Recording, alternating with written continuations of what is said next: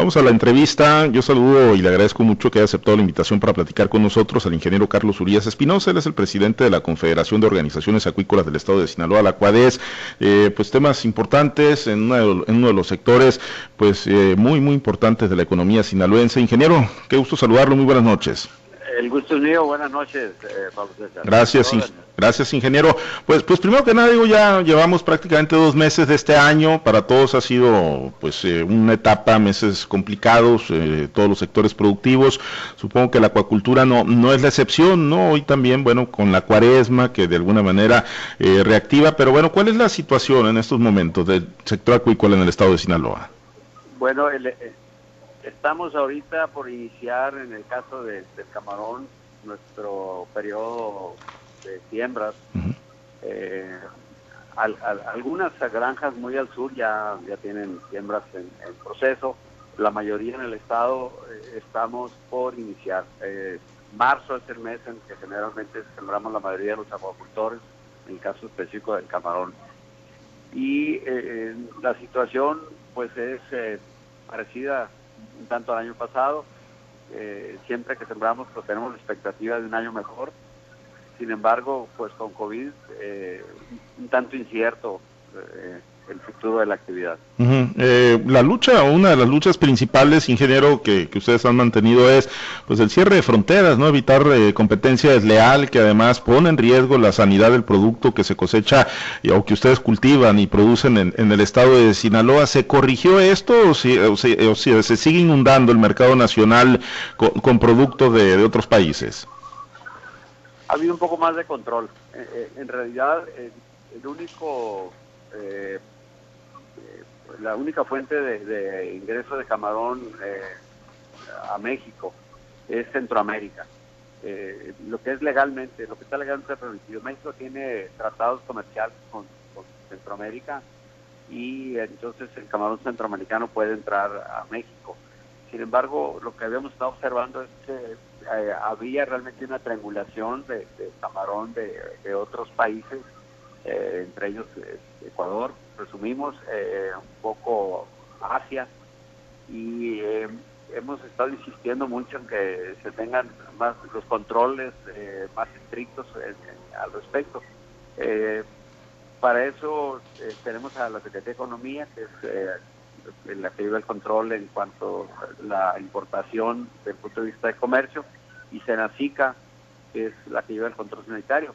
Entonces, sí, logramos una disminución. No hemos evitado todavía eh, la introducción de camarón de forma ilícita a nuestro país, pero sí ha disminuido, eh, eh, por lo menos 2020 disminuyó sensiblemente. ¿De qué tamaño es actualmente, ingeniero, el sector acuícola en el estado de Sinaloa, hablando de volumen de producción, mano de obra, recursos que se generan para el estado de Sinaloa? Tenemos en operación del orden de 54 mil hectáreas. Eh, la producción del año pasado cerró sobre las 80 mil toneladas. El valor económico a, nivel de, producción, no a nivel de PIB eh, primario, a nivel de producción andamos en los 7 mil millones de pesos.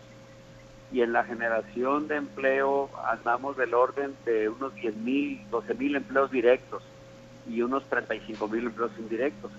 Con la característica eh, a resaltar de que los empleos se generan en zonas de alta marginación y son complementarios con la actividad eh, pesquera, sobre todo con la actividad pesquera ribereña, porque cuando ellos están en veda, las granjas están operando. Y eso permite que esta gente de los pesqueros tenga una fuente de empleo segura. Un sector muy fuerte económicamente entonces, ingeniero, muy consolidado. Sí, eh, de hecho se ha consolidado muy bien. Eh, como producto somos el segundo de importancia en el Estado, solamente nos supera el maíz. y, han quedado atrás los mitos eh, del consumo de camarón, que si es eh, dañino para la salud, eh, han quedado atrás los mitos, o sea, hoy tenemos pues que camarón de muy buena calidad prácticamente todo el año en el estado de Sinaloa y bueno, pues para, para comercializar en otros mercados, tanto nacional como internacional. Es correcto, sí, por fortuna eh, cada vez hemos podido acreditar ante nuestros consumidores de que el camarón de cultivo es un camarón seguro, con alto valor nutricional y que es eh, muy fácil de digerir. Y el, colesterol, el, mayor mito que enfrentábamos era el asunto de colesterol, que, se contribuía a aumentar el nivel de colesterol de los consumidores. Y en realidad, este, pues no es así. Sí, es cierto, tiene un colesterol, pero ese colesterol es aportante de omega 3, es un aminoácido esencial para, para las células, para el organismo, para los humanos. Hemos este, logrado, no hemos revertido del todo esa información incorrecta que se vertió hace años, pero hemos mejorado mucho en ese sentido. En cuanto a políticas públicas, programas de apoyo por parte de, gobierno hacia el sector acuícola eh, de Sinaloa y del país, ingeniero, eh, ¿cómo andamos? Digo, en lo agrícola, pues ya, ya hemos escuchado a los productores ¿no? que se quejan, pero en el caso de ustedes, ¿cómo, anda el sector?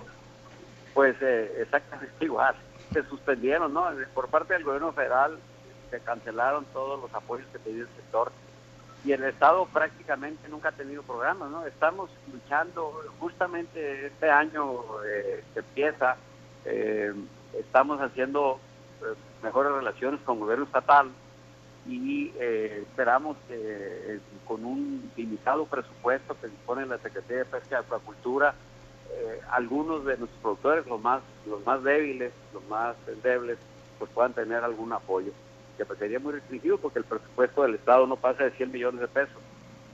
Por parte de la Federación, pues los, apoyos se fueron a cero. ¿Ah, sí? ¿Literal? O sea, cero. Sí, sí, sí, literal, no hay ninguna clase de apoyo. ¿Y, y los eh, trabajadores relacionados con la acuacultura, ingeniero, están recibiendo, por ejemplo, el bien pesca? ¿Ellos están dentro del padrón de beneficiarios? Sí, el, el, sí, el bien pesca fue un apoyo eh, efectivamente personal que trabaja en el sector no al sector como tal, ¿no? El, enfoque es diferente. Ahí ese, ese recurso efectivamente incluyó ya acuacultura, que antes solamente era para pescadores ribereños, ahorita ya incluyó a, personal que trabaja en la acuacultura. Pero eso es personal, entonces el apoyo es a las personas que trabajan en la acuacultura, no al sector. Eh, no, no les representa a ustedes, pues, como, como empresarios, como generadores de empleo, como productores, no les genera ningún pues, beneficio directo. Pues. En especial, ¿no? Mejora, mejora temporalmente la condición de quien recibe el de pesca, son 7.200 pesos, mal no recuerdo, por una sola ocasión en el año. Entonces, pues sí genera un impacto económico ahí de dispersión de ese recurso que ayudará al comercio, a la economía regional en ese momento, en el impacto de, de ese recurso, ¿no?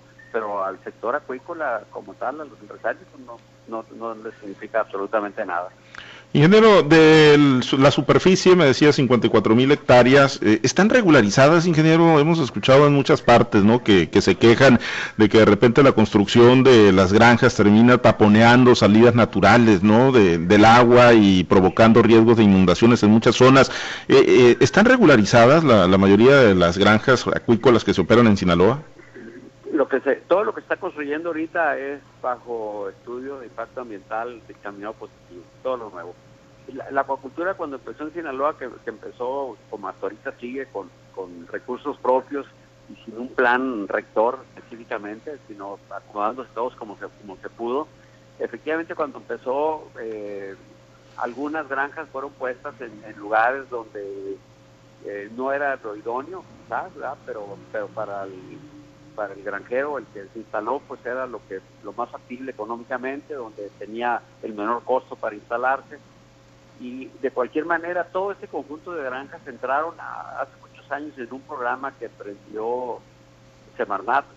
Eh, ese programa se llamaba PENDEC, que era un, programa que era la regularización del estado jurídico de estas granjas. Entonces, las que había hasta el 2000 entraron en el programa PENDEC Después de 2000, prácticamente todas las granjas eh, se hacen bajo un estudio de impacto ambiental y una vez que se dictamine como positivo. Y, financiamientos eh, de entidades públicas, de entidades de, gobierno, FIRA, Financiera Nacional de Desarrollo, ¿reciben o, eh, o, no? Yo creo que solamente un 5% quizás esté quizás este, sea muy optimista en el número, quizá un 5% del sector acuícola opera con créditos de banca o privada o pública. La mayoría opera con recursos propios o con crédito de proveedores. O sea, o sea, dinero dinero propio, o sea, no ni siquiera de la banca privada, pues dinero propio. No, no, la banca privada tampoco. Eh, a, raíz de, cuando llegó Mancha Blanca, bueno, primero llegó eh, Taura, por ahí, por el 96, 97, y y generó una quiebra de las empresas, de muchas de las empresas que acuícolas que operaban entonces. Luego, después del 2000, llega Mancha Blanca, vuelve a ser un escenario complicado en la rentabilidad de la, de esta actividad y entonces la banca se retira prácticamente de, los créditos en la acuacultura. ¿Y, cuáles son los eh, principales destinos hoy de comercialización del camarón que ustedes en el sector acuícola están produciendo en Sinaloa? Mercado nacional, 70% y exportación un 30% aproximadamente. Y en la exportación nuestro principal mercado es Estados Unidos, pero se llega a China, se llega a Japón, eh, también a Europa. Los tratados comerciales, por ejemplo, el nuevo tratado comercial con Estados Unidos, con Canadá, ¿les, ha favorecido como, como sector, ingeniero? Ya estábamos. De, hecho, sí tenemos las, eh, las facilidades de exportar, sobre todo a Estados Unidos, que es un mercado con más demandante eh, son muy buenos, realmente no es complejo exportar a Estados Unidos, pero eso ya lo traíamos desde el tratado original, ¿no? Se firmó por allá por 1995, por ahí. ¿Cuáles son los eh, principales retos, ingeniero, que, visualizan para la acuacultura de Sinaloa? Bueno, lo, primero es el avance tecnológico. Las sobrevivencias ahorita difícilmente llegan al 50%, digamos, por ahí andamos en un promedio debíamos de subir al 80%. Entonces, mejorar la, sobrevivencia es un reto tecnológico. Tenemos que encontrar eh, reproductores o poslarvas más resistentes que mantengan un buen nivel de crecimiento para efectos de rentabilidad.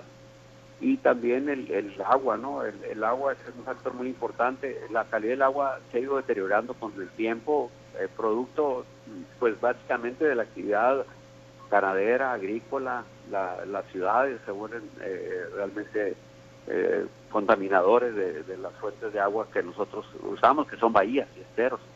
Entonces también la calidad del agua ha sido un problema que cada día nos agrava más y, eh, el, problema menor que nos ocasiona es la anoxia.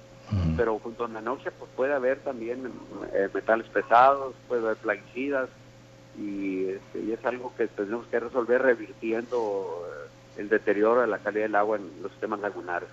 Asociado a la falta de tratamiento residual, ingeniero. Sí, es correcto. En el caso, en el caso de las ciudades, los tratamientos son inexistentes y los que hay son malos. Y en el caso de la agricultura y la ganadería, pues ella, ahí no hay tratamiento, ¿no? Y no deja de tener contaminantes, entendiendo por contaminantes los excesos de nutrientes, ¿no? Eh, fósforo, nitrógeno, potasio, y eso, esos nutrientes llegan a los sistemas lagunares, generan eh, eh, mucha productividad, o sea, generan un, desarrollo acelerado de fitoplancton, pero ese fitoplancton, que si bien es un alimento para especies primarias, se vuelve también un consumidor de oxígeno. Entonces tenemos las aguas de los sistemas lagunares, sobre todo los sinaloenses, cada día son más anóxicos, o sea, tienen menos oxígeno por ese efecto. Muy bien.